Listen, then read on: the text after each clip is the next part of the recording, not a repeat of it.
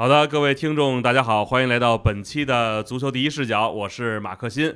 今天我们的两位嘉宾，骆明老师、林良峰老师，二位好。各位网友，大家好，我是骆明。大家好。哎，我一下就接上来了。这次我就想着林老师不说后边这仨字儿了，然后我就赶紧接过来。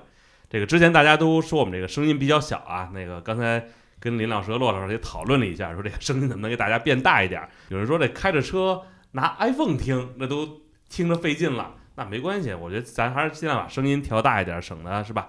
大家开车的时候别老把耳朵凑过去，或者把手机举起来，那个真的影响安全。咱们今天呢，还是聊比赛，然后聊聊这个英超。因为为什么要从英超开始呢？主要切尔西吧，我真的看不下去了。就波特下课之后呢，你请回这个兰帕德，结果首场比赛零比一输给了狼队。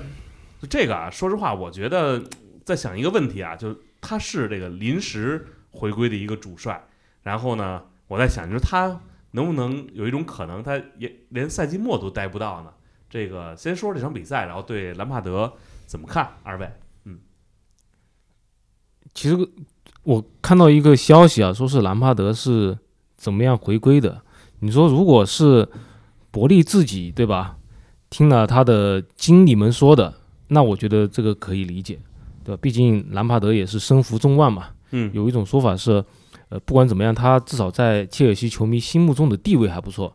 不管他的业务水平是不是够得上，但事实上，现在发现有可能，伯利这又是一个很奇怪的决定。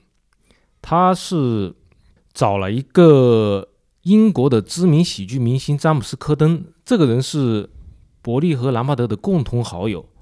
然后伯利就问他。是不是应该请回兰帕德？科登就给出一个答案，伯利就欣然采纳。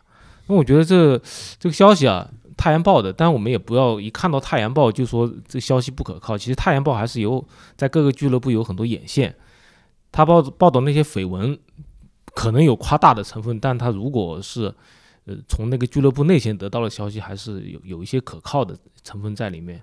总归我觉得伯利他是不知道应该找谁了，但是。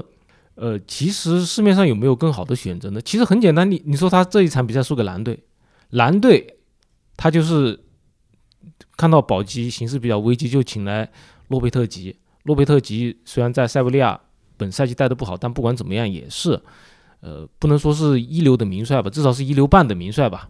你看他马上把蓝队，呃，就带的还不错吧，至少是现在不会为保级而发愁。而另外那一边，我们看到另外两个。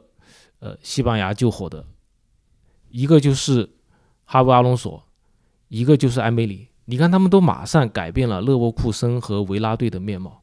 像阿隆索是在勒沃库森七连胜，近九场八胜一平，现在是排到德甲第六。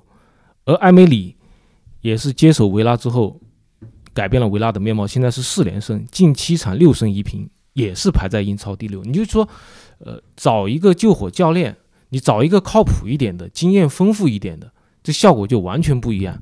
兰帕德，呃，他不管怎么样，我觉得他虽然第一个在切尔西第一个赛季带的还不错，带军带领球队进入了前四，而第二个赛季前半段也不错，但是他有一个很大的问题，就是当手上有一个很庞大的阵容的时候，他就应付不了了。其实他第二个赛季前半段都还不错，在欧冠里面。小组第一，还是压倒了塞维利亚等队。然后在英超里面，十二月份他还上过榜首，就是因为前半个赛季切尔西很多伤病，所以他排兵布阵的时候不用考虑很多问题，谁健康，那么我我就让谁上场。反而是进入冬天之后，三员一个一个回归了，而且只用打单线打英超了。这个时候，兰帕德反而。没有办法让所有的队员满意，结果队员起来造他的反。后来还是图赫尔来了之后，通过怀柔的手段让队员们满意，然后救火也拿到了这个欧冠。所以我觉得伯利他这个选兰帕德回来还是有一些冒险的。你应该还是选一个经验丰富一点的主帅，而且你本赛季在英超已经打不进欧冠的情况下面，你欧冠是不是还是应该赌一赌呢？说实话，切尔西我们都说他呃花了五六亿，成绩不好。但你仔细看看现在这个阵容，其实还是可以赌一赌欧冠的。虽然说肯定你没办法与呃拜仁、曼城、皇马相比，但是在一个杯赛制的里面，你还是有希望创造奇迹的。前提是找一个呃欧战经验丰富的教练。所以我觉得这个时候，嗯，伯利找回兰帕德不是一个很正确的决定。这个我觉得赌赌欧冠，可能现在好多队都是这么想的。你看皇马就是，我发现他不不止赌欧冠了，可能还赌这个国王杯啊，就是反正就是在杯赛里边发力，联赛基本就放了。这还要问林老师啊，这个兰帕德是吧？就他回来了，就当然，您说他下赛季有可能会转正吗？那可是不转正，他回来待这半个赛季干嘛呢？是生怕自己没事儿做吗？包括昨天比赛，您感觉就是他带这个切尔西队，这个旧瓶装没装新酒啊？我觉得兰帕德回来呢，这个事情呢，主观上、客观上呢，他都没办法推辞。首先，他从埃弗顿下课，这个人本身他现他就憋着一股火。他就想着下一个机会从哪来，因为英媒当时对他的这个评价就是把他跟杰拉德又放一块儿，就说你们两个双德都不行，说你们两个这个当时黄金一代的这个啊英格兰中场都跟了名帅是吧？都在这个球员的这个年代里面呢，你都有很很高的成就，但是呢，执教呢就不行了是吧？然后都建议呢。就兰帕德，你还要你们两个人都最好出国去，不要留在英超了，是吧？你在英超呢，我估计一时半会儿呢，大家对你的印象不会太好。但是呢，这个情况呢，我相信对兰帕德的刺激是什么呢？就是他两头都干过了，一个是带这个切尔西，是吧？冲击欧冠、冲击英超都不行。然后呢，这边带埃弗顿保级呢，也是将将保级，第二个赛季不行了。所以这两头呢，他都有过一定程度上的成功。比方说，他带队的第一个赛季，什么人都没有买的情况下，那么拿到了联赛第四，然后呢，又打进了这个足总杯的决赛啊。多多少少呢，这个对一个可以说菜鸟教练来讲呢，第一个第一个赛季这样的成绩单，你给个六十分过可以过得去。呃，然后他到埃弗顿的第一个的头半个赛季啊，保级也保住了。就勉强能撑得住，但是呢，杰拉德和兰帕德的问题都是一一年撑死了一年半就不行了，所以呢，他心里头也希望我能不能够马上有一个俱乐部给我机会，我再试一把，再赌一把。然后呢，就他对切尔西的感情是很深的，这个时候切尔西需要他出来帮忙救个火，因为分明是。恩里克也好，这个路易斯里克也好，还是纳格尔斯曼都好，这个时候不接盘，因为一接就可能要坏事因为你接了的话，你直接就打皇马，就是你打得好，打得好，对吧？这个机会是非常低的，这概率非常低，你根本来不及，球员你都不认识，你又没办法，这个马上在这么短的时间里面你进行一个调整，你冒这么大的风险，这赛季剩下这么一节。然后打得不汤不水的，然后你到你，你到时候把自己这个啊，本身你在拜仁下课的时候，你当时就是国内的成绩要一般般，但是欧冠成绩很猛。但如果你在欧这个带着这么这这样的一个背景过来，你打皇欧冠打皇马你没过去，那么马上给人很多问号就带出来了。所以这个时候，安路易斯恩里克和和和纳格尔斯曼肯定都不会现在就有兴趣，都不会现在接。所以他的这个几个人选，波切蒂诺、纳格尔斯曼和这个路易斯尼克都现在都不会碰这个这个职务，对他们来讲，对他们还希还希望有更更好的这个发展来讲，现在不会考虑。兰帕德现在是走投无路，没地方去，再加上他跟切尔西有这样的一个感情的这个纽带，他肯定要接受这样的一个考验。同时呢，之前迪马特奥已经做过一次。就是民宿带队半路出家，是吧？我给你把这个欧冠抱回来。图赫尔，就是说这些是，这就是说半道接手的接接盘的去带欧冠的，真的是有可能会要这个有冒一定风险的，看能能不能。这叫富贵险中求哈。就是对对于兰帕德现在就是他分明觉得图赫尔能做到，然后这个兰迪马特奥也做到过，而且是他认为。在当年迪马特奥带队去拿欧冠的这个过程当中，队委会起的作用要比迪马特奥更大，因为当时，呃，切赫、特里、兰帕德、德罗巴，呃，巴拉克呃，对，差不多吧，就是就是这么一些人，基本上构成了切尔西当时这个那那个那支铁军的这整体来讲的一个一个这个这个核心。那么这个队经常换教练，可以说无所谓，是吧？阿布动不动就换。当然了，就是换队一个教练，这是阿布的本人的运气。但是这个队的整体的这个打法不走样，能够贯彻这教练的这个这个意图，或者是在场上有非常强的韧性，就是这一帮核心球员起的作用。那么他有过这样的经历，是吧？就是说当时迪马特奥。带队拿到欧冠的时候，兰帕德无疑是队里的这个是吧？是核心的核心。嗯，所以他觉得我如果我踢球我能干到这个，那么教练我也再赌一把。那这个时候对于他来讲，他已经顾不上我是不是能够转正了。现在要要的一个机会就是赶紧把自己的曝光度保持住，能够让大家看到我还在水面上，不要让我沉下去。那么如果我在切尔西这一把赌对了。那我有可能有这个重出江湖的这个这个，他有可能转正吗？在切尔西，如果欧冠报回来了，你就参考迪马特奥是吧？虽然当时阿布非常不情愿，就觉得蒂马特奥这个人，嗯，不是自己想要的人，但是人家怎么地把你欧冠抱回来了？你这让人下课也不太合适。你你你把人甩了，这说不过去，对吧？非常做人来讲，所以他无没办法，他就说行，我给你两年。所以这个合约就签的很没有诚，这个转正很没有诚意。所以他一下子到十一月份成绩一打摆子，马上就把他炒掉了，对吧？而且甚至可能是这帮队委会的人早就明摸明白了阿布的想法，就是给他几个月的时间当当当当主教练，合约拿到了，钱到手了，是吧？成绩稍微摇晃一下，你走人吧，对不对？因为迪马特奥带队时间长是根本没办法想象的，这个人能力很一般，做教练。所以现在兰帕德想要证明的一点就是，我不止这个你们已经看到的那一块儿，因为英国媒体现在对兰帕德去带切尔西这件事情的这个感觉，大部分来讲是负面的。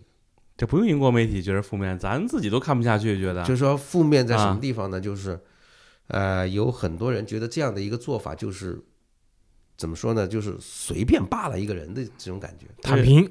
啊！而且你对这个民宿其实也不太尊重，我感觉你给人提了回来了，再帮个忙，这还可以。就是说，这 James Corden 的这个人呢，这个之前呢，他为什么跟博？因为这个人是个英国的喜剧喜剧这个谐星嘛。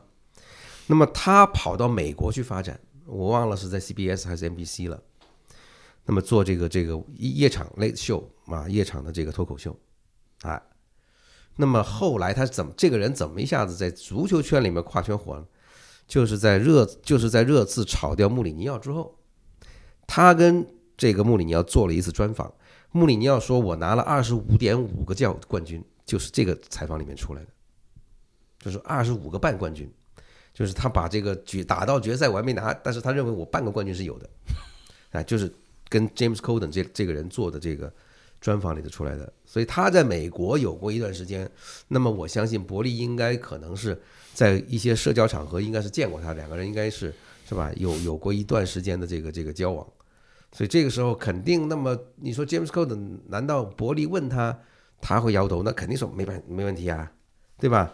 你肯定不能说一个对兰帕德不好的呀，对吧？这个这个你你你你混社会，你这样的一个应应付的功能还是有的吧？但是你说这个事情是不是真的就决定了是伯利请兰帕德的最终原因呢？我觉得这个很值得怀疑，只不过是说应该问了很多人，对吧？问了一大圈人，然后人家在没人好意思说他不行。然后你把这个谐星的这个这个人的反应拿出来做，拿他做文章，无非就是想臭这个伯利这个人，什么话是什么人的话都听呗，对吧？所以这大家其实不不必把这些事情太太当真，我觉得。兰帕德虽然是这个口风评不太好，但是你想想看，迪马特上任的时候又给大家有多好多大多好的感觉呢，对不对？然后图赫尔来的时候又又又有多好的感觉呢，是吧？不好说。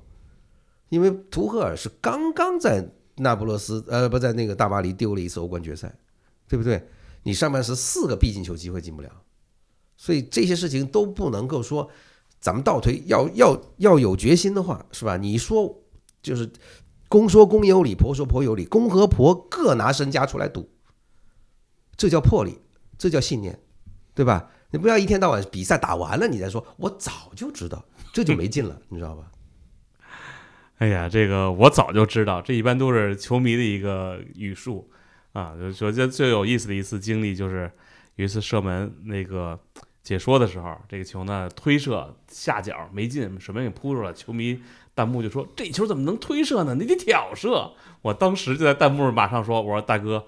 如果这球他挑射了，你肯定你说这球你还不推这么近的距离，所以这个可能当球迷是最没成本的。你随便说一句，说对了你是英明，你说错了那也无。以前我跟一些一些球迷在在大大家在一起聊一件事情出现分歧的时候，我说不要啰里啰，咱们不要在事后再这个啊，回头通过结果回去找，就下一场比赛，你认为是咱们先说这个这这下场比赛怎么打，他会怎么打？首发是哪些人？他会怎么换人，是吧？按照这个来，一个个咱们一个个环节来赌，赌顿饭。嗯，这个当我们说这个英超本赛季十三位主帅更迭啊，就当然你说不是说换过来都是稀里糊涂过日子的，这个可圈可点的还有这埃梅里嘛。就去年十一月接手球队，截止到目前为止，维拉十七场英超里边拿了三十五分，这个同期得分仅次于阿森纳和曼城。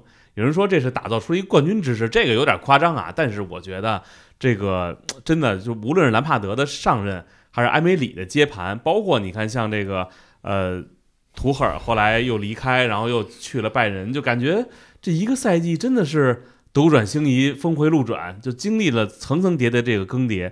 呃，骆老师怎么看埃梅里带维拉的这段时间这个表现呢？其实接手之后，球队有一个很大的改观，还有霍奇森。嗯，对，我们别忘了霍奇两连胜啊！现在对，此前水晶宫今年还没有赢过球，结果霍奇森一上来，水晶宫就两场酣畅淋漓的胜利。呃，也也就他其实是首先他是改变了球队的打法，可能维埃拉，呃，他还是想踢出一种所谓比较现代的足球，要控球，要怎么怎么怎么样。霍奇森一上来，我就简单明了，一下子对面就明白。应该怎么踢？就踢很简单的足球呗，就稳守反击呗。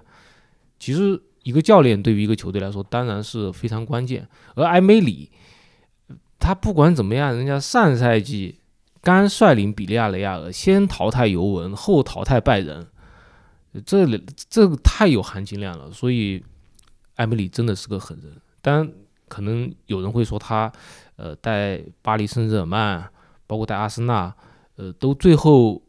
没有获得大家期望的成功，但是我觉得教练吧，一般来说都是以失败为最终的结局。或者说，看你以什么为目标。你要是冠军，那基本就都是失败了。就像我们刚才说，兰帕德、杰拉德他们也 也也有过成功，对吧？你就像杰拉德在格拉斯哥流浪者带的还不错嘛，兰帕德前一点五个赛季带的也不错嘛，对吧？而且埃梅里在阿森纳第一个赛季，呃，刚带巴黎的时候。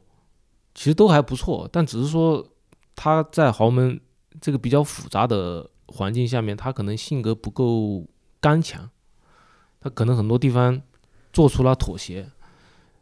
当他强硬的时候，可能又有一些处理不当，对吧？你就像在阿森纳处理这个扎卡的时候，是不是有些不妥呢？对于队长的这个处理，是不是有点过于强硬呢？这个都是后话了。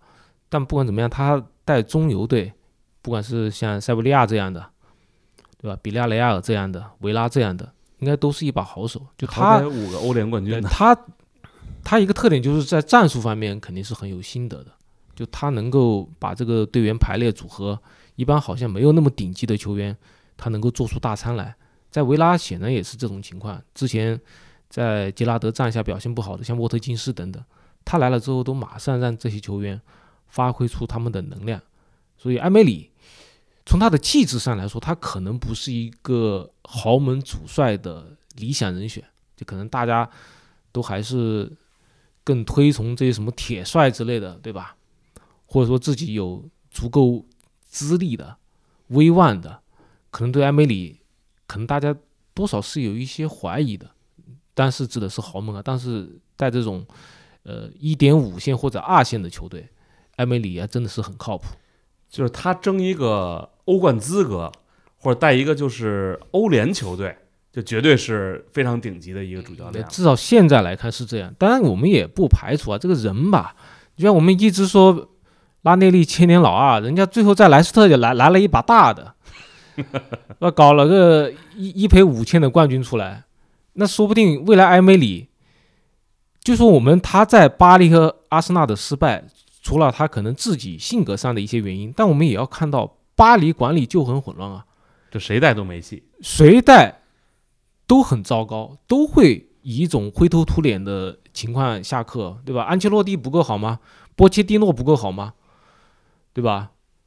包括图赫尔，虽然也进过欧冠决赛，但其实那是因为那是一个很短的一个欧冠赛制啊，而且他他也没有淘汰顶级豪门，都是什么亚特兰大、莱比锡，对吧？多特蒙德没有淘汰顶级豪门，对吧？你说这些教练都最后没有给巴黎带来理想中的成功，那么是他们的问题吗？肯定不是。包括阿森纳，埃梅里在阿森纳的时候，其实一开始带的还不错，但他正赶上阿森纳管理比较混乱的时期，就是对于这个球队建设有发言权的人好几个，什么桑耶、桑列一、米斯林塔特，不不像现在，现在是埃杜和阿特塔配合非常的默契，就总监总监埃杜负责规划球队，阿特塔提一些建议，同时自己带队带的也很好。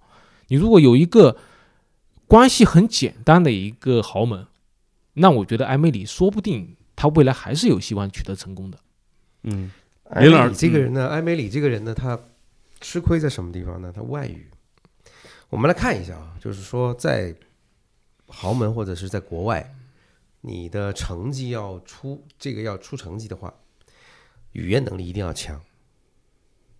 那我们看这个，那首先咱们不用说，穆里尼奥的语言能力超超强，对吧？英语好，西语没问题，然后呢，法语呢也过得去。我们至少在他说埃托奥的这个年龄的时候，他是用法语说的，嗯，对吧？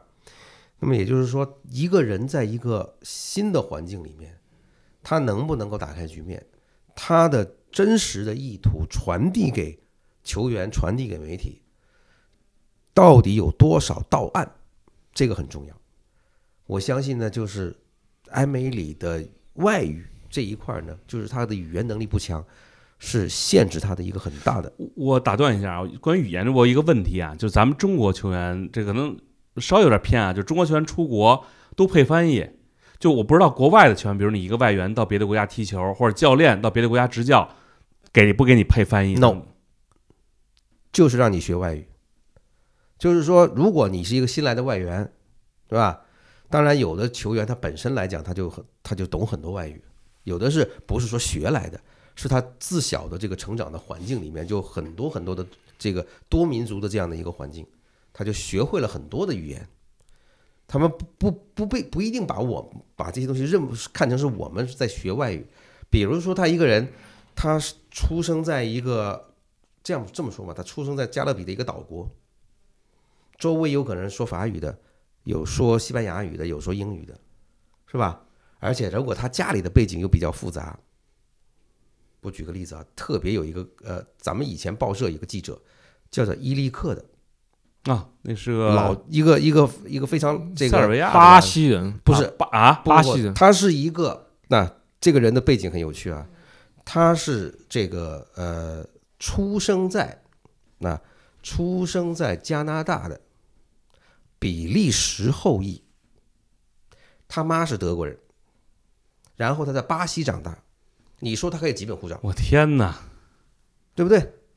就是说，这样的人，基本上他家里会说几种啊几种语言。首先，比利时，他可能就会说法语和葡语啊，啊，法语和荷语。然后呢，德语估计也会，比利时。你看卢卡库不也语言特别多吗？然后呢，他这个他母亲是德国人，虽然他去德国，就是在北京去德国大使馆去补办护照的时候，他说他不会说德语，但是很多人是如果家里母亲说德语的话，基没问这个说德语是很不不奇怪的。然后他是在巴西长大的，所以会说葡语。那一般在巴南美，我觉得西葡一般都会说。然后呢，他是他是出生在加拿大的，对吧？那么就是说英语、法语和和这个荷语、德语、葡语五个语言他都有可能会说。嗯，所以就是说在在我们留洋的这些球员里头，觉得不配个翻译很难受。不是啊，我这还我您说的时候我在想啊，就说咱们俱乐部也都配一翻译给主教练，是不是因为主要咱们因为咱们还是因为咱们的语言是中文，如果咱们是一个英语国家，咱也绝对不会给别人配翻译呃。，我觉得这个做法啊，其实来讲啊，这个是咱们国家的这个中超也好，或者国内足坛走歪了。就说外教到中国来，虽然你是师傅，没问题，我们帮你学中文，对吧？你不要一天到晚高高在上的样子。你以后，我我们给你来一个来一个老师，教你最简单的中文。其实这是应该的，对吧？你是我们给钱给你来这里带队的，你不要搞错了，我们不是讨饭的，是你来讨饭的，OK？那么你来这儿挣钱，就应该学会工作地的这个语言，对吧？理论上是这样，对吧？道理啊上应该是不是这样？对，就说你去打工，你到国外去打工，你让别人来学中文迁就你吗？不可能吧？对，那为什么在中国的足球这块叫矮人一等呢？就要给别人来配翻译？可咱们其他运动也都有翻译，没有必要。中国现在就是说，这个这样的歪风邪气应该刹住，就是外教到这儿来，我们可以给你配翻译，但是麻烦你学学中文，或者给你安排一个中文课，应该。对，让你学会基。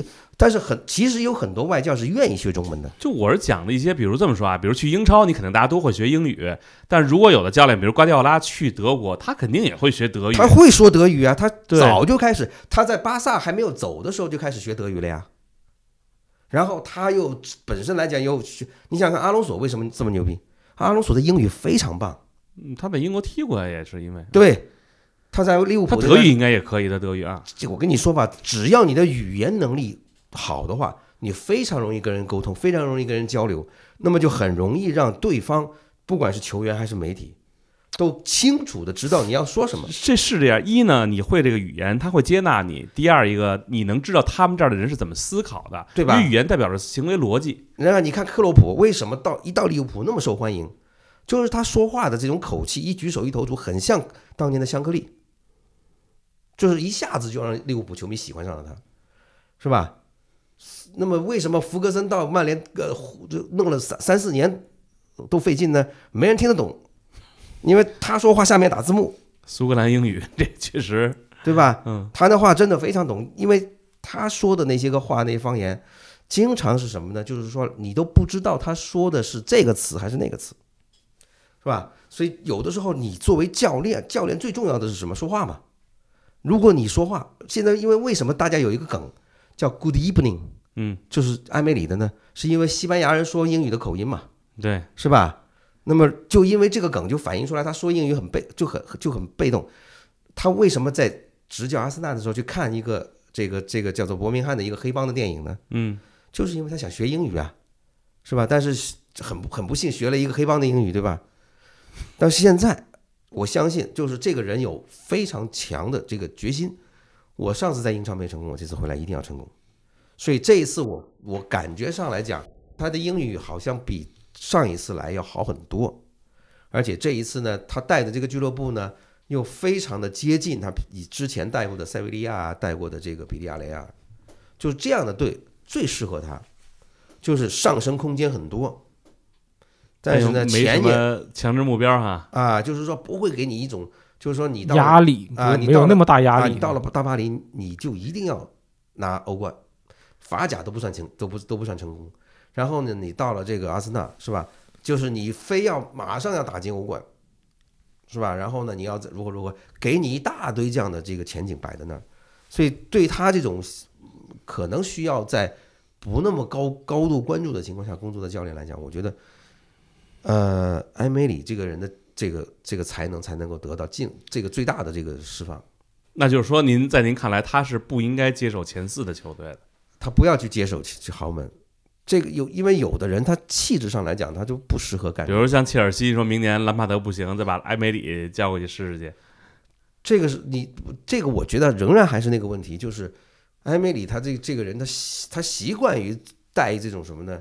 带这种有冲击更高目标的球队，是吧？这样的话呢，队里的这个大腕少，他说话算数，而且呢，他成绩也更容易出来，是吧？他现在带维拉已经杀到前六了，所以这个风评现在的对他来讲，每个人基本上都是说他的好话。刚才补充一个，就是除了这个霍奇森重出江湖两连胜以外，还有伯恩茅斯的加里内呃加里奥尼尔，他带队上来就是直接就是接帕克的九九比零的，然后他收拾残局。现在这个伯恩茅斯现在这块儿，相对于其他保级队来讲，这个处境稍微好点儿。那么这个人是也是基本上是大家平时不会注意到他的，而且呢，伯恩茅斯我也说过很多遍，英超史上规模最小的俱乐部。嗯那这个队呢，我相信呢，这个剩下的这个看赛程啊，我我我觉得伯恩茅斯的机会还是比较乐观的。嗯，呃，热刺二比一布莱顿这场比赛，其实我觉得关注的人不会很多，但是关键孙兴民打进了个人英超第一百个进球，这个我想问问骆老师啊，他是不是这个历史上足球成就最高的亚洲球员？不是说在英超成就最高啊，就是说亚洲球员里边成就最高的，因为咱们中国金球奖一直在评这个呃孙兴民，他应该获奖次数不少，咱们关于他的报道也很多。就您怎么看这个队员呢？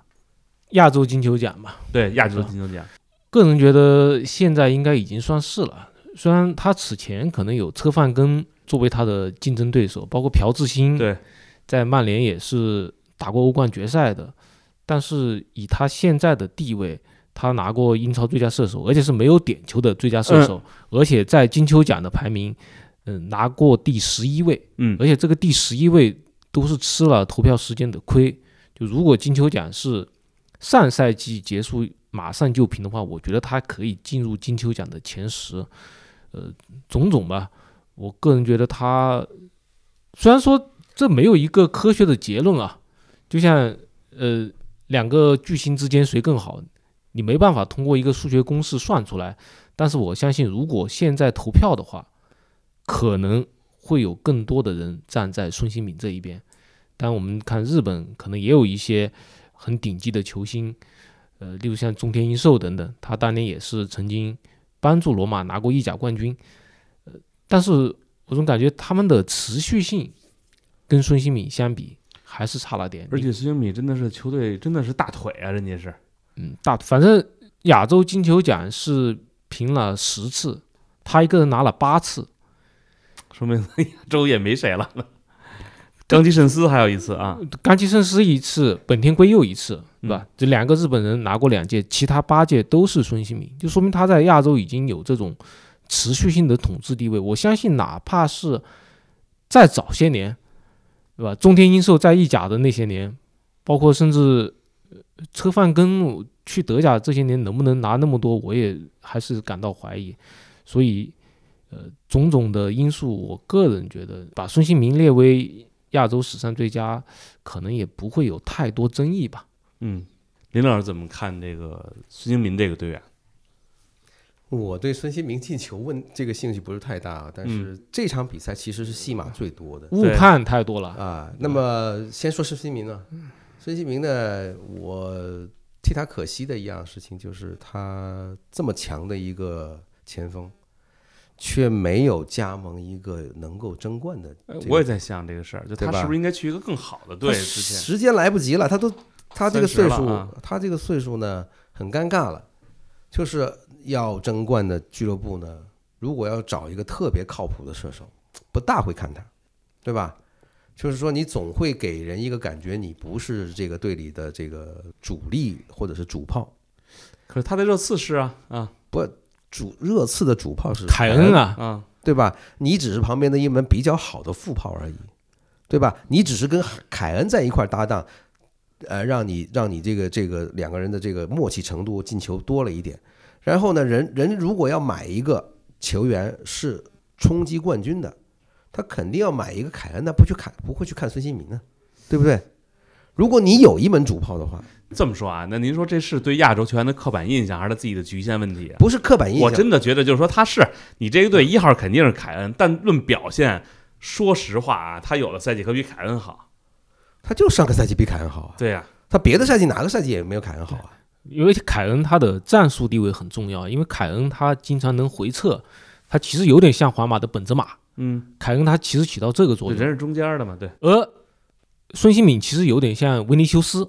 那你说是维尼修斯更重要还是本泽马维尼修？斯在皇马呀，不，我不在球队的重要性来说，嗯肯定还是本泽马最重要，因为他是前场的拿球点，这个是很重要。虽然维尼修斯他的突破很多时候更加抢眼球，但是更重要的肯定还是本泽马。就是说你这么看吧，你有维尼修斯没有本泽马，你试试看。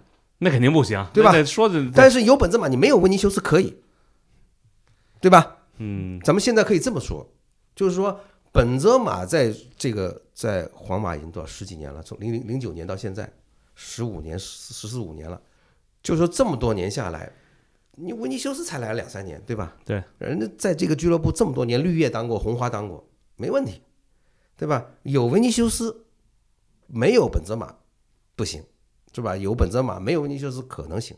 这个问题，我觉得现在就是孙兴民现在这个遇到这个问题，就是他和凯恩在一块配合叫相得益彰，对吧？互相映衬。嗯但是如果你作为一个要冲击冠军的这么一个球队，或者真的要需寻找一个射手的，你不大会找孙兴民。就是说，你这样的一个到市场里去寻找人才的话，你会说我现在还需要一门副炮，你可能找孙兴民。啊，对吧？我已经我已经有一个得分非常稳定的人了，但是我需要有一个人来帮忙分担他的这个进球的压力，那我可能会看孙兴民。现在是这个，而且他年龄不小了，他三十三十一、三十二了吧？我不太记得啊，三十左右。就是说，如果对于他来讲，这个俱乐部就是就是说，人家一看，哦，你这三十了，打不了几年了，多少钱合适呢？然后你一看，哦，你让人跟热刺签约，嗯，热刺还得给你标一高价啊，对吧？热刺不会轻易放人，是吧？然后大家一磨叽，一一拉锯，这价钱上去不合适。就是那凯凯啊，就是说他在热刺现在这个情况，就是没有办法跳到一个更能够夺冠的球队。但是呢，他在这个队呢也如鱼得水，所以现在这个就是你也很难去说孙兴民到最后啊，他的这个成就怎么样？他个人的成就肯定不错，进球在这一块来讲，他作为前锋确实，但是如果我是一个这么说吧，我是一个俱乐部的教练来讲，我我愿意要十个朴智星，不要一个孙兴民。朴智星，朴智星什么就基本上可以讲，很多位置都能打，能踢中场，能踢前锋，能踢边锋。虽然这个人没有孙兴民现在那么高光，但是我觉得这个人的这个多样性，他的适应性，是一个队里头非常非常稀缺的资源。嗯也是一般教练在场上都会有那么一两个万金油，就是就他在的话，你调整的余地就更大一些。这不能说将来亚洲球员就出不了哈兰德，可能点吧啊，可能会，对吧？因为从历史上来讲，五大联赛里边，你要找一个像哈兰德这样的怪物，有多大机会是从挪威出来的，嗯，对吧？史上没有过吧？福勒呀，以前的那几个福洛兄弟，不，这弗洛这个嗯跟哈兰德现在不是一回事儿，好吗？嗯，就是说，你要有哈兰德这样的一个块头，有他这样的射门，有这样的产量，嗯，才去谈，是吧？你要回到大半个六七十年前，像在这个瑞典到意甲的黄金三人组，是吧？列霍姆啊，这个诺达诺达尔啊，这些人，这些人才才就是说北欧，挪威几乎可以这么说，哎，福约陶夫特是福约托夫特也是挪威的，啊，对，挪威的啊，也也是一半，一半啊。对？吧？就是说，在哈兰德出来之前，没有人没有人觉得挪威能够出一个哈兰德。嗯，说说这场比赛吧，那么多戏份，就说这个啊。这个比赛呢，就是说可以让我觉得啊，就是说这个英超的裁判应该都是曼联系的，就是说这个事儿应该是是一个非常强烈的证明，就是说曼联把这个足总控制了，就说制造同样的这么多的争议都差不多，两个点球不判，对吧？布莱呃布莱顿有两个点球，一个是三三三三勋被人踩脚，被喝一遍踩脚，还有一个呢是这个朗格莱背后拉了这个马什啊马奇还是谁的这个后边的这个这个拉了的球衣，是吧？就说呢。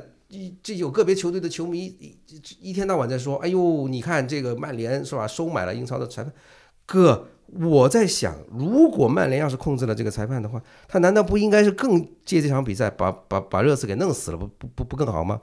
为什么还要让他回来呢？对吧？这比赛除了有这两个误判之外，还有三山勋一个进球，以一个怎么说呢，非常模棱两可的这样一个判罚，把人家的进球取消。VAR 现在啊，可以这么说，是官方操控比赛的一个工具了。就是三山勋这个球，没有办法说这是一个非常明确的且显而易见的错误。他自己看这个球看半天啊，就是如果你要不到监视器跟前看半天，这就不是一个显而易见且非常明，那就不应该用 VAR。对，就不对，这个问题就在这儿，对吧？嗯，就是说，而且呢。如果你这个球反复去看 VAR，但是三山勋那个明明踩到脚不给点球，然后后面这个朗格莱伸手拉对方的球，这个球衣你也不给点球，那你要 VAR 来干嘛？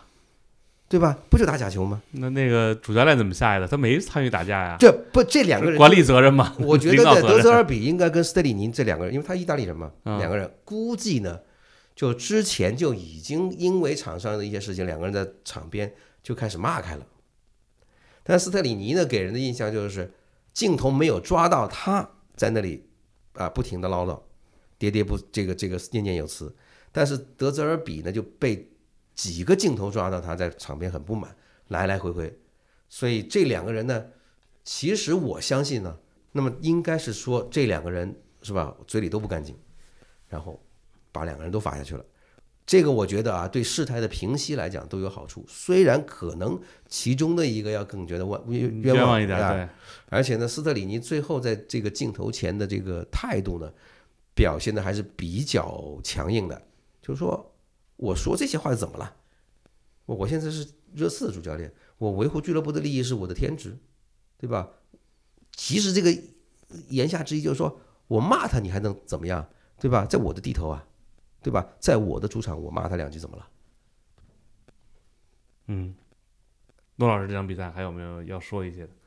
刚才说这两个意大利教练为什么在英格兰反目成仇？其实后来意大利媒体是有一些说法的，是因为斯特里尼赛前接受采访，他就说啊，这这不德泽尔比不是现在很受好评吗？很多豪门，包括像热刺都打过他的主意。因为他在布莱顿不光是维持住了波特原来的成绩，而且他的踢法非常的开放，非常的好看，所以很多豪门看上了德泽尔比。而斯特里尼他接受采访，他说：“哎，这个，嗯，德泽尔比干得不错，但他因为是此前波特干得很好，他是在波特的基础上，他的意思就是说，你干得这么好，也是因为有一个很好的前任。这俩意大利人，不不，后来后来关键是米兰体育报把这个拿出来做了标题。”说说是斯特里尼说，德泽比这么成功都是因为有波特。这这个意大利媒体吧，他把这个标题挡一下，这话就到德泽比看了，当然就不舒服嘛。其实这个事情，后来里皮为什么在国足非常气愤的离开，其实就是因为当时国内有各种对里皮吐槽的声音，例如为什么你不去带东亚杯啊？嗯，包括你你是不是拿了这么高的合同？消极怠工啊，这些话其实中国人自己说说就没事，因为里皮也看不懂中文。但是刚好意大利的媒体《米兰体育报》把中国对里皮的吐槽全部抄了过去，里皮一看意大利媒体的说法就火了，所以他后来非常气愤的走了。而且他走的时候说：“我可不在乎这些钱，什么什么什么。”哎，还说我不是来抢钱的。对啊，这就是因为看了意大利媒体转述中国人的批评，所以里皮才会这样。所以这有时候这个媒体吧。这个标题党一下害死人。我觉得这个德泽尔比和这个斯特里尼本来两人关系应该也也正常，但就是因为被这标题挡了一下，这个就出现这个情况了。其他的刚才林老师都说了，确实这个裁判，我觉得当然还有一种就是刚说的那个手球啊，就现在手球非常的复杂。很多事情不光是我们搞不懂，哪怕是裁判当事人，我觉得都很糊涂了。就我曾曾经在微博里面说过，能不能大家一起开个会，把这个裁判这些模糊地带一次就说清楚呢？嗯，他们开过很多次会，但有一个问题，现在之前人听过啊，说这么说吧，VR 那屋子里他叫你了，你作为主裁判，你应不应？你要坚持你的看法，那他他可能会觉得，那以后你们两个是同行，你非得去不听他的，就是说这个事情很麻烦的，就是他有江湖在里头。就是啊。如果我这次叫你过去看，啊，好，你看了，你还是坚持你的意见，对，好吧？如果那个屋子里的小黑屋子里的心眼小点儿，行，或者他有可能他本身下次资历比就比他老啊，没问题。就是说，咱们抛开别的，嗯，就说如果他下次轮到你在屋里头，我也不听。啊，啊，我也不听嗯，对吧？其实就是说，裁判这个事儿，每一个赛季之前都会跟每个俱乐部都开会，对，都会座谈，都会就会讲这个动作怎么判，那样的一个事情怎么判，大家都会开通气会，都会就说这些事情我，我是在很多的这个报道都看到过，那不是说我们猜，但是呢，裁判有的时候判着判着，为什么就越来越跟之前大家的这个约定走得越来越远？说我们之前说过，为什么？因为英超这个这个，就是说这个东西是为什么加戏加的这么狠？我们上一期的节目里面已经说过了，就是这个产品，就英超这个产品，它作为一个内容提供商，它需要是什么？它需要是我每一个环节都让大家喘不过气，对吧？现在大家看明白了吧？阿森纳刚刚打完利物浦，平了，嗯，对吧？多打一场领先六分，那么也就是意味着曼城就剩三分了，补赛打完那一场，他可能追得剩三三分，然后还握着一场跟阿森纳的直接对话，对，就有可能到最后是什么呢？又出现跟利物浦的那一幕一样，大家都同分，就看谁能够绷得到到最后不掉链子，就等于是把之前利物浦和啊曼城争冠的这个这个剧本再走一遍。对吧？大家看的真的就上个赛季每一个环节争四、争冠和保级，全部在最后一轮才揭晓。英超要的是这个，所以裁判不是曼联的，裁判是英超的，对吧？裁判这是一个公司，所以他要做的事情就是让这个比赛的结果能够最大可能的符合英超的这个版权诉求。那我们现在看到了这个争四的这个情况，就是两个队五十三分，一个队五十分。然后呢，争有希望争欧冠资格的球队还有若干，但是呢，这些队呢基本上就会有，就是说三个队争两个啊，这个剩下的这个欧冠资格，那么还有四到五个队有机会争剩下的欧联杯两个资格，以及一个欧协杯的资格。你看看，每个人都有事儿忙，就是说没有人可以在这个联赛里头摸鱼，就这么简单。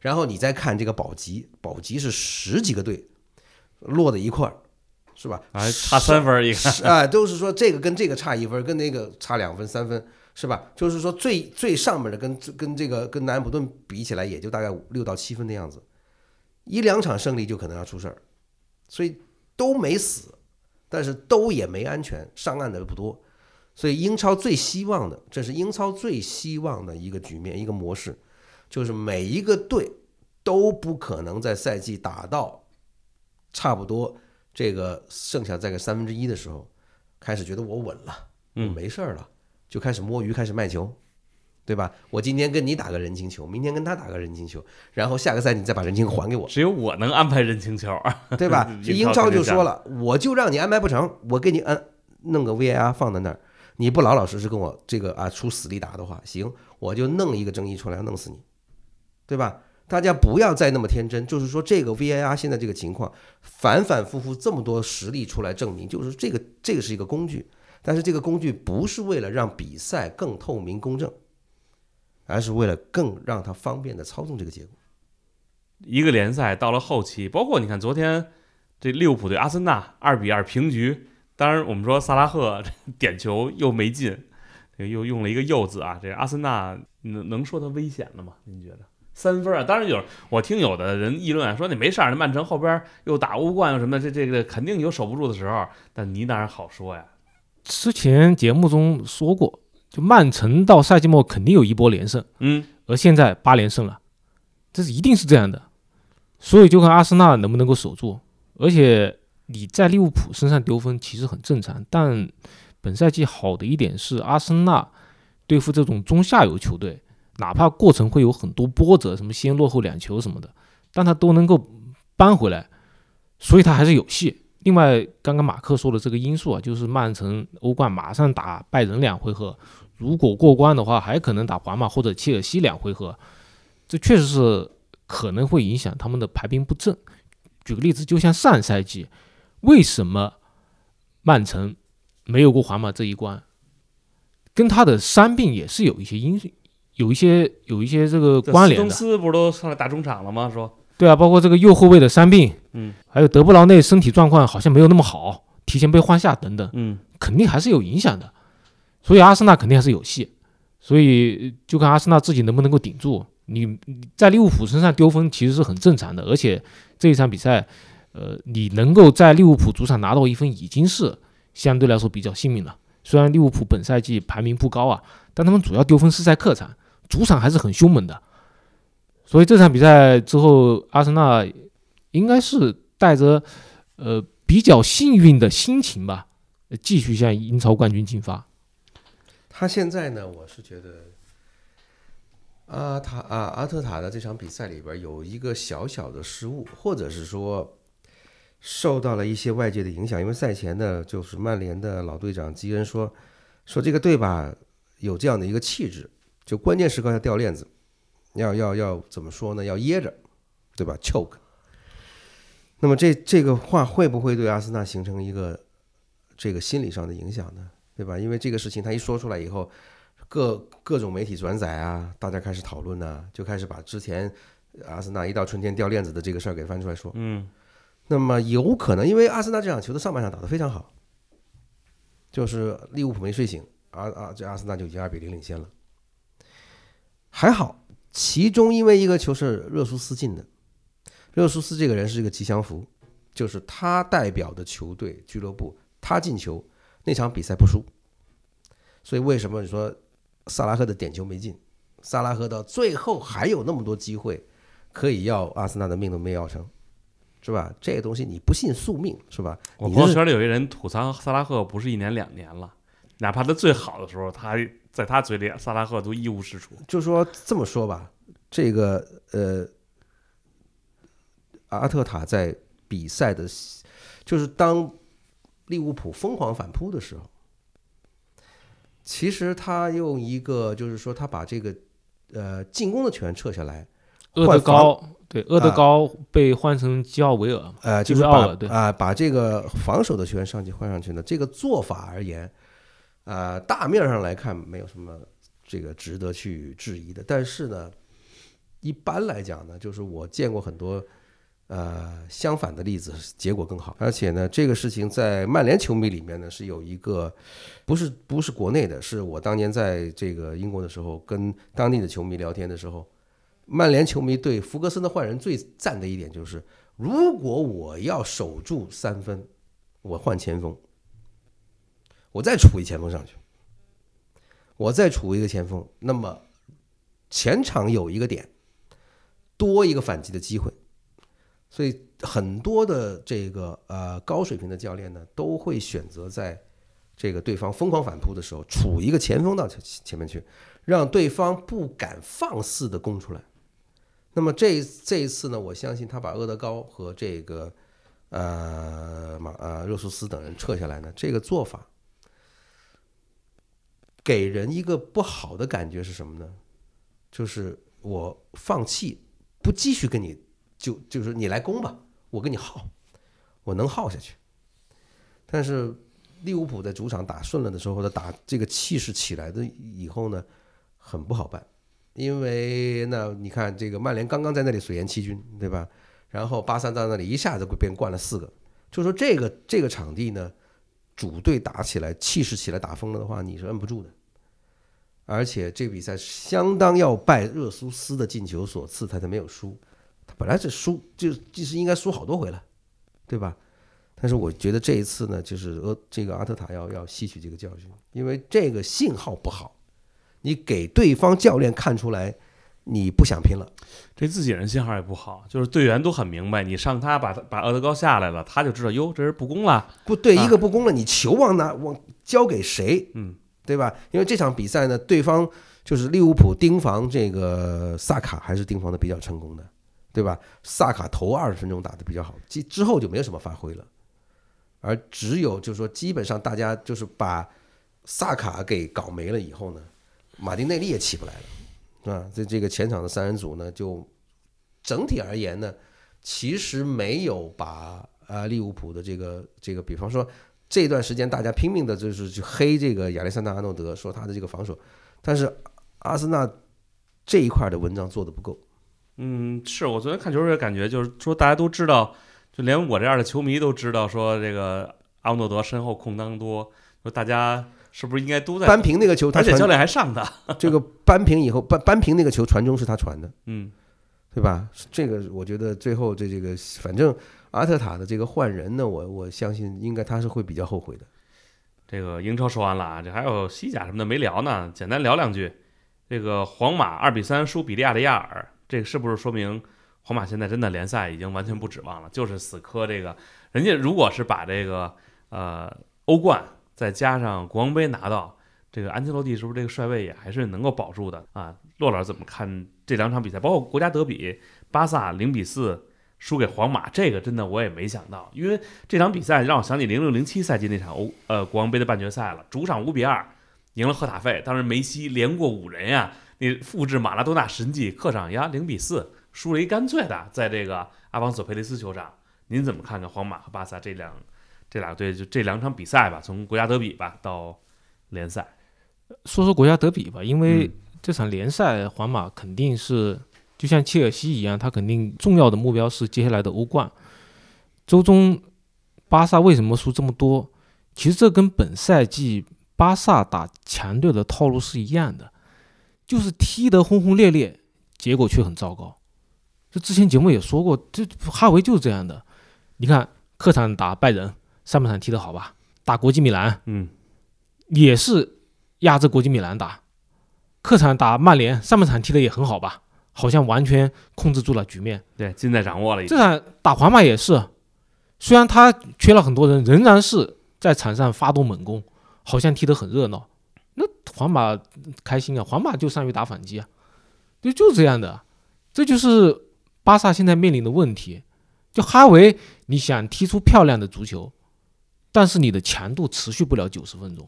是不是赢皇马赢太多了？这赛季有点儿不，他首回合赢赢皇马，就是因为缺阵很多人的情况下面，他踢得很保守，就这样的。哈维踢实用足球的时候能获得很好的结果，呃，本赛季那么多一比零，但他想踢漂亮足球的时候就没有那么好的结果，这就是哈维面临的问题。这年轻教练就需要成长，那至少他会不会未来有一天悟透我怎么样来破这个呃纠结的局面呢？怎么样又能够又漂亮，又能取得很好的成绩，或者说我关键时刻我就牺牲场面，保证我活到下一轮再说，这是哈维的要面临的问题。林老师这个简单聊聊这这这两场比赛，那嗯。看这个这个直播的时候呢，我就想起首回合安切洛蒂说的一句话，因为当时是皇马那场比赛没有打中过，没有打中过球门，那这个这个给人印象比较深刻，有很多射门，但是呢没有一没有一脚打中目标。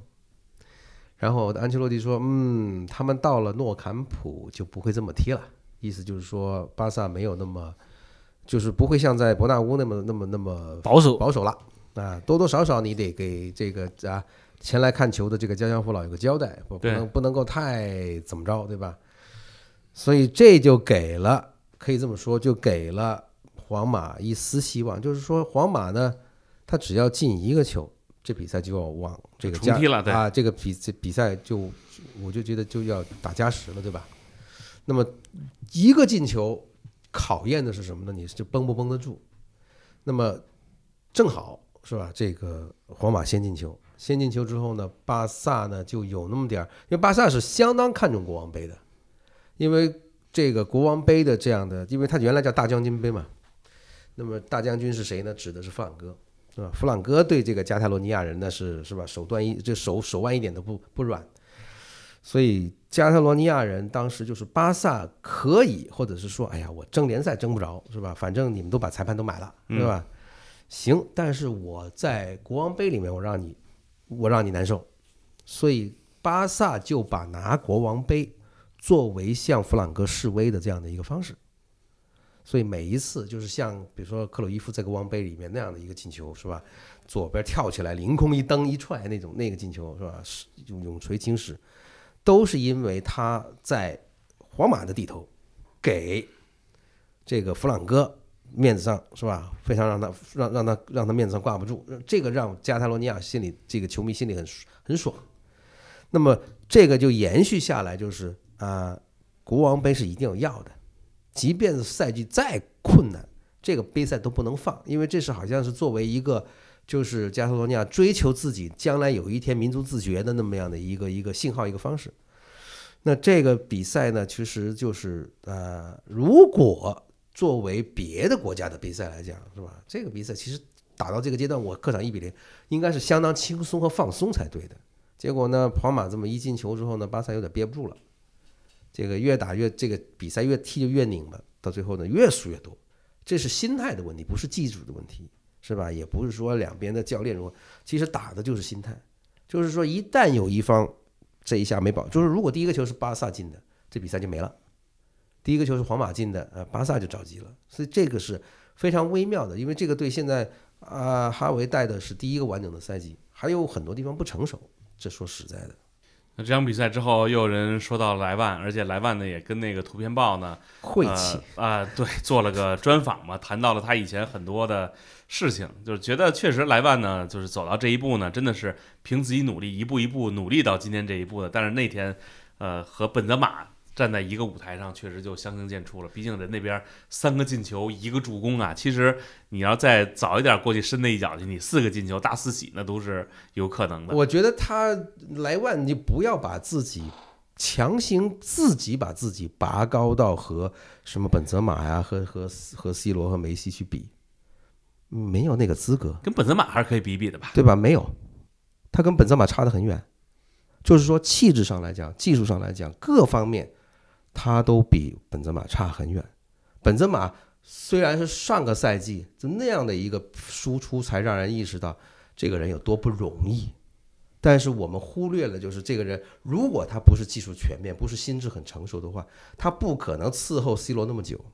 然后这个确实是，然后再成为主炮的时候，又发挥的这么稳定。而当时伊瓜因是头牌，在这个他这个位置上，对吧？都被人骂本泽猫了，嗯，都没有说啊。这此地不留爷，自有留爷处。没有，我就在这扎根，我跟你好好踢。这个人真的意志品质各方面，就是说上个赛季是对他这样的一个人的最完美的回这个回报。就是说大家用就是用一个赛季这么多次逆转，由他来唱主角，这是天道酬勤呐。我觉得这个事情对于本泽马的这个最终的肯定，这个金球落他手里，没有人有异议，对吧？但是你说莱万，咱们就不说别的。不说别的，你哪一样能够跟咱本泽马比，对吧？就说你只有一个右脚，左脚左脚根本没跟跟本泽马的左脚没法比，同时你的头球跟本泽马也没法比。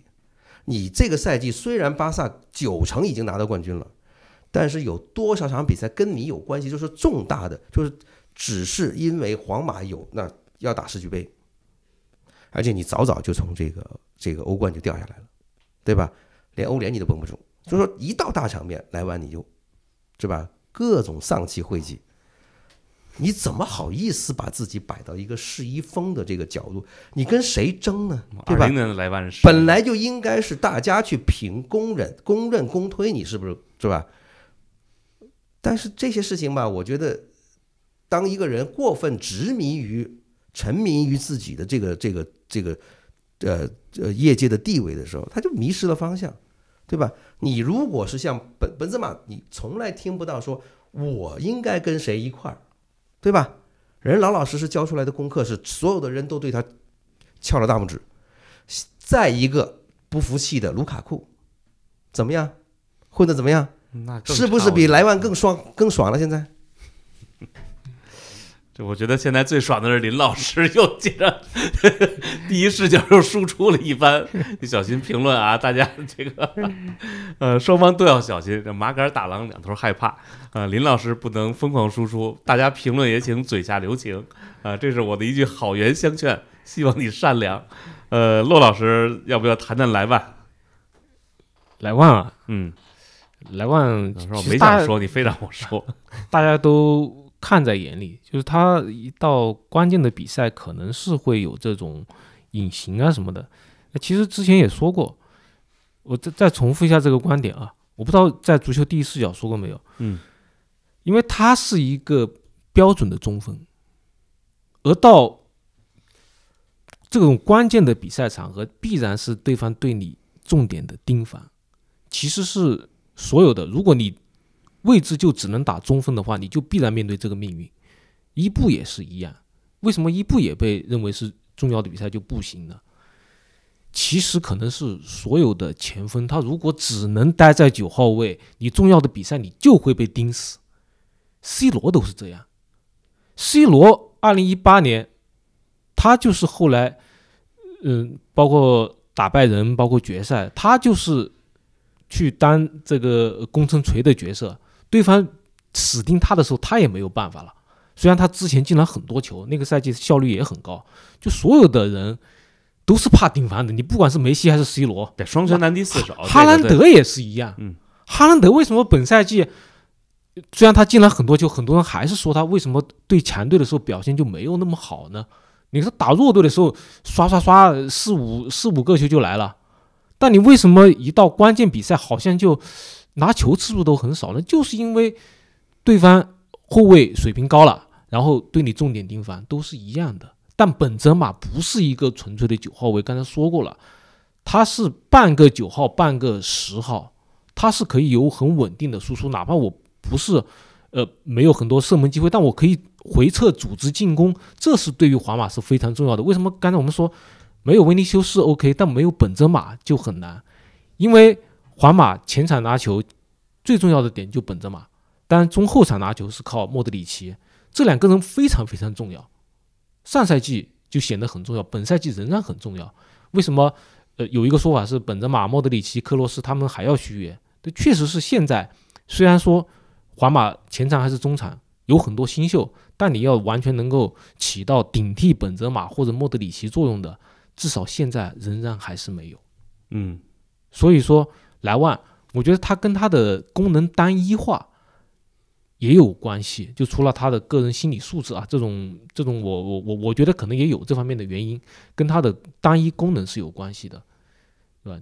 你如果对方盯死你，你没有其他的办法，你说你回撤，你回撤只能起到防守的作用啊。莱万他有一点就是，呃，当然他的身体素质也很好啊，他会非常积极的防守，这一点对于球队整体是非常有益的，对吧？但是他就是他没有本泽马的组织功能，所以本泽马无所谓。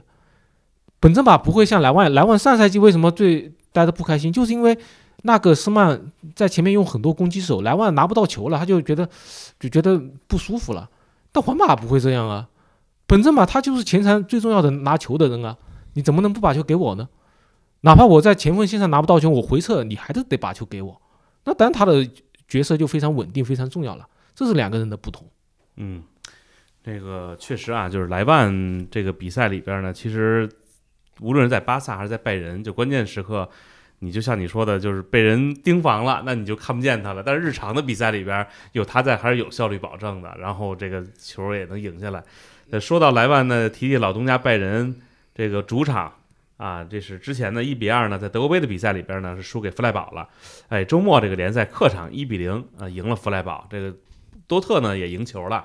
啊，这场比赛我记得现在感觉德甲就大家真的就对这个争冠啊，到这个程度也没什么可说的。就现在这个比赛都已经开这个实时积分榜，就是你一进球，啪弹一个，拜仁和多特差多少分，然后多特一进球，哎，你们俩又差又平分了，现在怎么怎么样？所以这个我觉得大家可能真的就是关注这俩队这个赛季能不能说多特把这个拜仁给拉下来。但是我看那比赛里啊，拜仁那个球员技术真好，就人家的小技术啊，各种在场上就球员的个人能力都是碾压的。但是真的这个射门太差了，尤其我就昨天看着球，突然我就意识不到这萨内到底是左脚还是右脚。左脚你感觉他怎么踢这球都。那机会都能出来，那说实话，你换别人出不来的机会可能，但是萨内最后那最后一脚啊，真的让人无语。我觉得，包括马内吧，说表现确实也不错啊，比比之前就用图尔的话来说啊，他已经走向前走了一大步了。但那场比赛，呃，格纳布里最后打了一脚门柱，那叫一个着实那个门柱。我就说，这个拜仁现在这个状态啊，很难，是不是很难说他找回来了？包括你说后边这个欧冠，这个。有没有十足的把握？当然了，他是说打这么多个队里头，我相信呢，就是拜仁可能打皇马呢，都都可能信心要稍微多一点。嗯，但是打拜仁呃打曼城呢，因为这两个教练呢在英超交锋过很多次了。对，啊，而且现在拜仁的情况和。切尔西的情况呢，有点有一有那么一丢丢的地方是相似的，就是前锋的这个进球是很不稳定。呃，像萨内当年他为什么离开曼城呢？就是这个人呢，很多高难度的进球啊进的很漂亮，但是呢，有一些看似没有，就是说就是已经妥妥的是一块饼，你都要吐出来啊。所以他有一阵子呢就会。在曼城呢，不是铁打的主力，但是呢，萨内他是不接受这个，就是说他会有很多的这个肢体语言表示自己对这种啊失去主力的不满，带情绪，所以瓜迪奥拉是肯定不会让你干这种，就是不会允许队里面有这么一号球员，说你摆脸子给谁看呢？嗯，对吧？你觉得你自己是要比这个梅西更好，还是怎么着？对吧？嗯。然后呢，就就说，呃，拜仁一来一伸手拿去吧，是吧？事实证明呢，萨内到拜仁呢也没有成为一个多么了不起的前锋，对对吧？就没有脱胎换骨也。就是说，他无论是在拜仁也好，是在德国国家队也好，萨内都没有成长为一个大大家觉得期待他成长的一个那么样的一个人。所以，萨内这个浪费机会这一这一点呢，我是觉得是比较让人担心的。就是说，如果你跟曼城的交锋，你如果把握机会不好，就是机会出来了你把握不住，那真的这个我相信呢，这个前景就很不妙。尤其是在打弗莱堡的这场呢，呃，拜仁当然心里头肯定惦记着欧冠，而且呢又不能不赢这场比赛，因为刚刚在德国杯被这个主场被弗莱堡淘汰了，对，说怎么要找回点面子，尤其是说这场比赛呢一比零这个比分啊。是一个非常应景的这个欧冠前联赛比分，就是以最小的代价啊，最小的代价把这个积分拿到手，然后呢，这个可以说兵不血刃啊，也不要大动干戈，把这个体能消耗的太多，呃，但是呢，有一样就是机会出的太多了，把握不住。这个当然有可能，另外一方面就是我德甲没把握住，我可能欧冠把握住了，嗯啊，这个东西都两看，但是呢。啊，这至少是在人迷的这个，我觉得心里是一个比较大的担忧。这个我记印象很深，是应该是上半场吧？萨内有一球从右边直接突到左边，最后一脚射门，完全不着边际。他打丢了，我我记得有两个单刀被他打丢了。啊，对，也也对，单刀还有两个，对，没没打进。就说你至少，我觉得像你打的那么离谱的射门，你至少打在门框以内吧？我觉得，陆老师是不是？也是会对拜仁担忧嘛？但我说实话很期待欧冠啊！我突然想，刚才我节目前跟洛兰聊，要不咱周五等欧欧冠欧联结束了，咱再加一期，哪怕短点的，咱就聊聊比赛。这必须得这时候的欧冠你不聊它不合适啊！啊，其实这场比赛结合刚才说的莱万啊，其实德国方面，包括我看我们记者写的文章，其实是怀念莱万的，因为莱万他。可能有一些争议啊，但他把握机会还是不错的。像这场打弗赖堡，如果有这么多机会，莱万在前面可能会更好一些。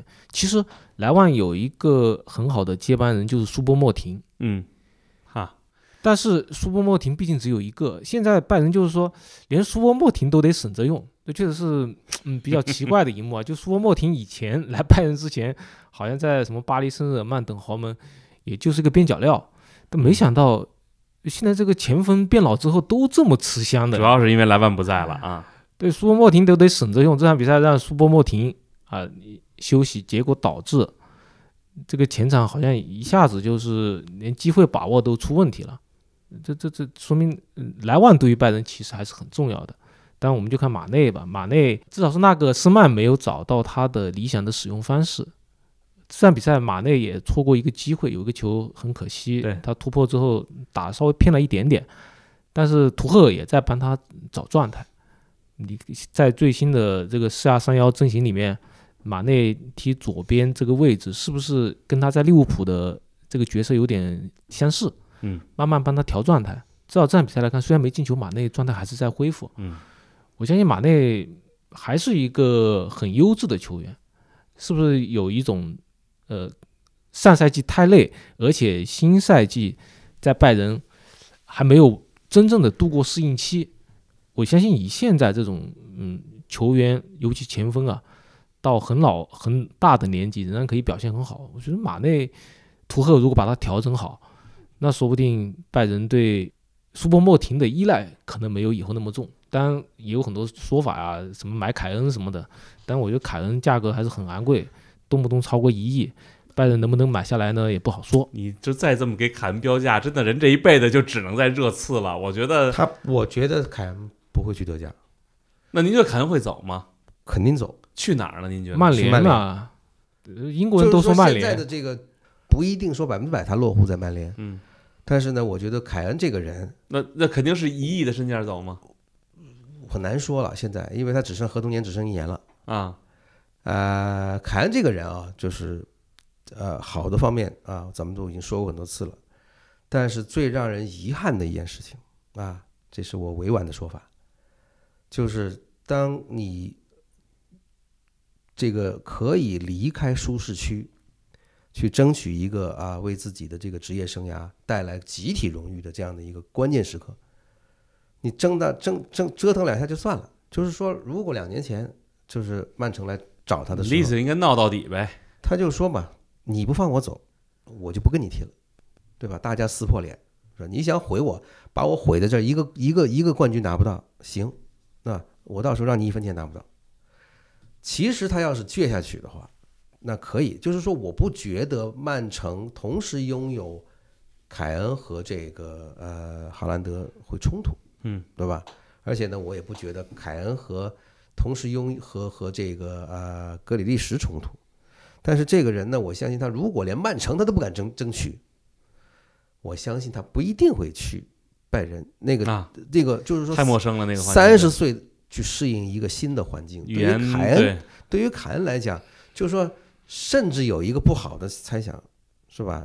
那热刺这么多年没冠军啊，英格兰都打到家门口了，都决赛都没有冠军，是不是跟你有关系？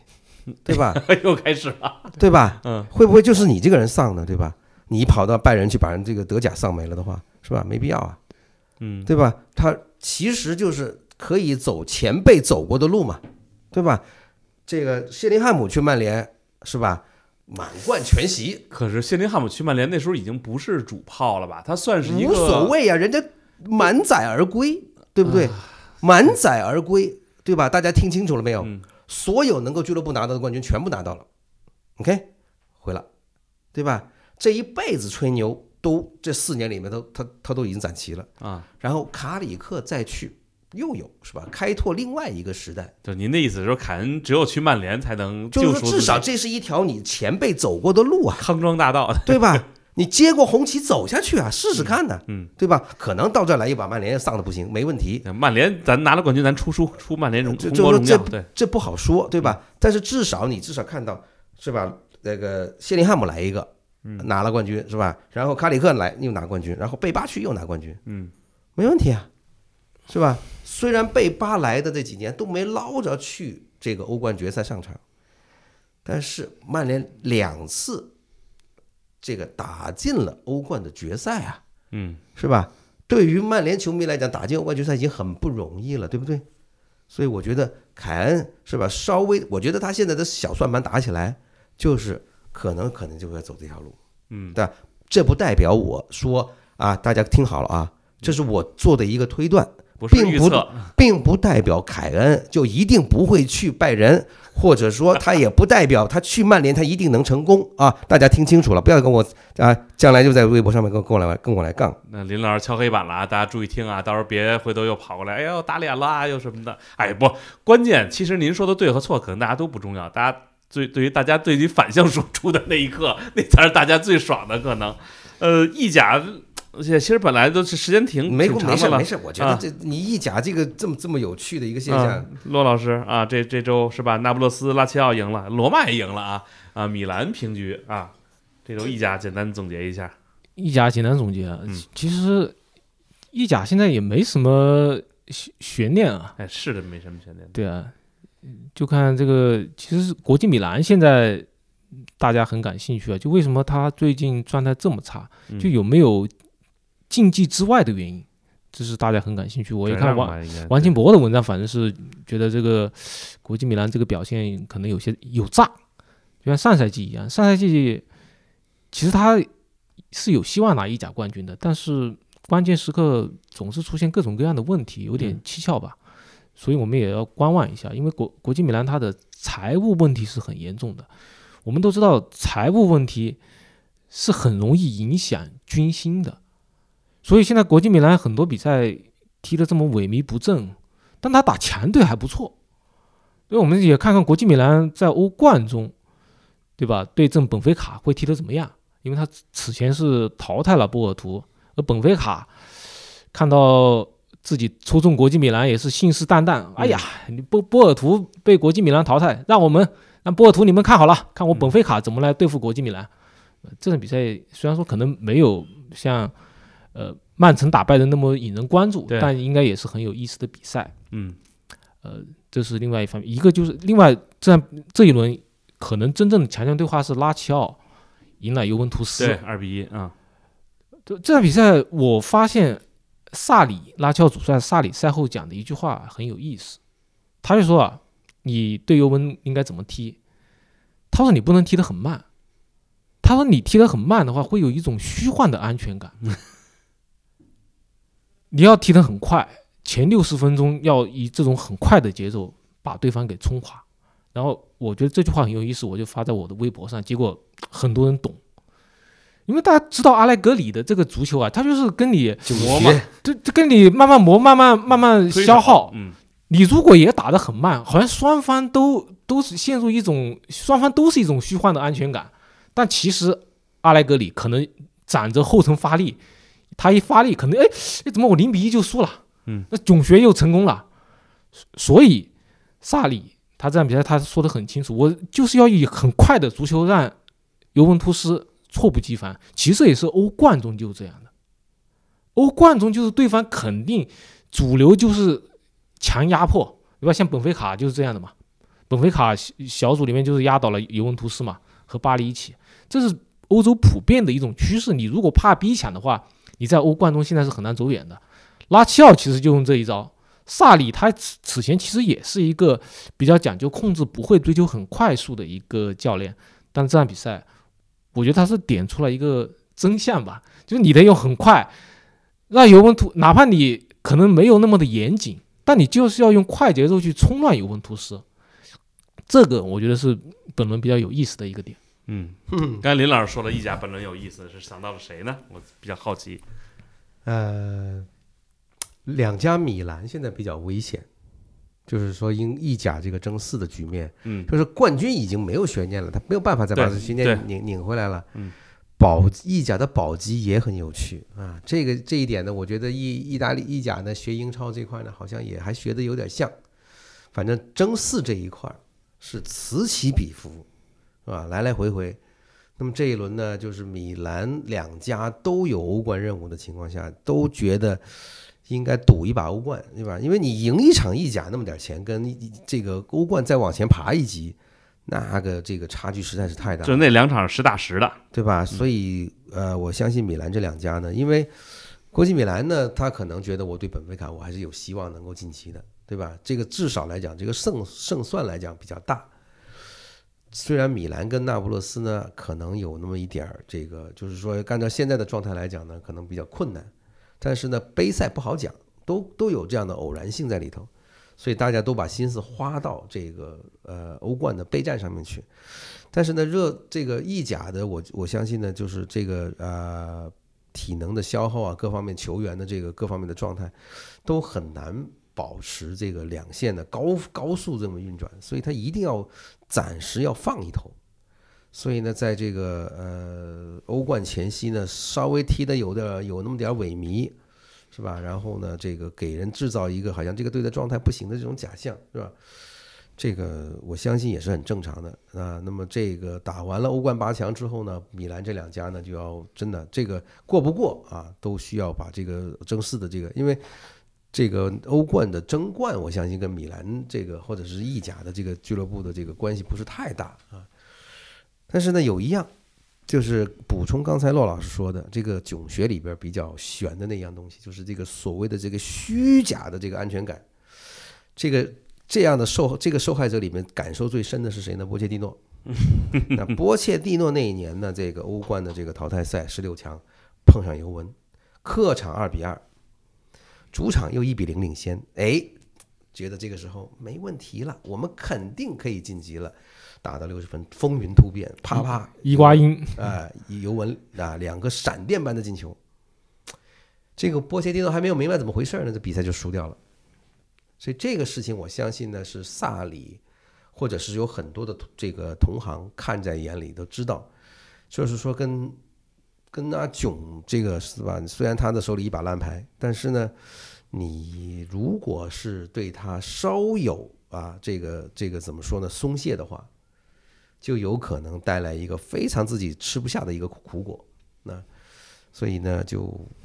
意大利啊，就是意甲教练的这一块呢，就是实战啊，理论各方面都是都都是这么强，真的不是这个浪得虚名啊。我觉得这个意意大利的这这个教练这一块呢，是呃，真的在各个方面来讲啊，就是我相信，如果孔蒂运气好啊，下一次能够找到一个给他充分啊砸钱机会的话，我相信孔蒂还是应该有机会再拿啊更高级别的荣誉。哎，说到这个呀，这看看这个连续两天欧冠的赛程啊，真的很吸引人。这个算了吧，要不过两天是吧？我也就是早上起来就都先不过来了，我先把这个球都看完了嘛。还是这个看直播，虽然三点的球真的比较痛苦，很久不看这个夜里的比赛，都是第二天看。我觉得这样的话，你就到时候你我我这么说吧，你如果不看直播，有很多的感觉你是上不来的。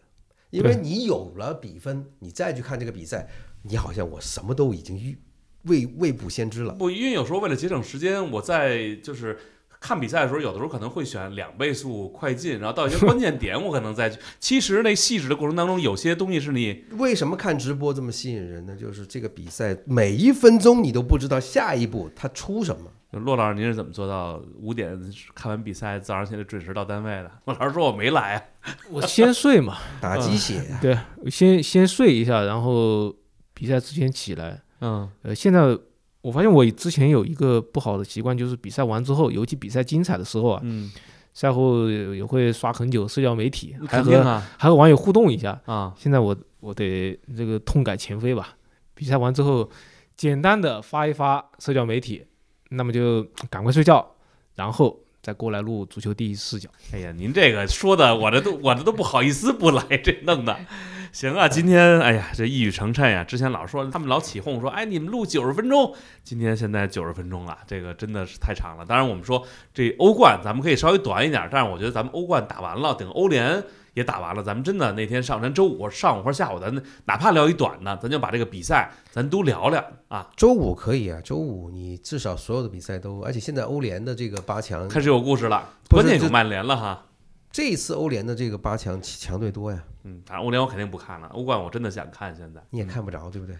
我都看不着，那现在我就看西甲的。这个欧联跟你也没什么关系。那现在是真的都没什么事儿了。那行吧，那谢谢两位老师，也谢谢各位啊。今天九十分钟，然后我应该要把声音调节很高，希望各位今天啊能够有一个很好的、愉快的收听体验。那感谢二位老师，感谢各位的收听，我们下期再见，再见，再见。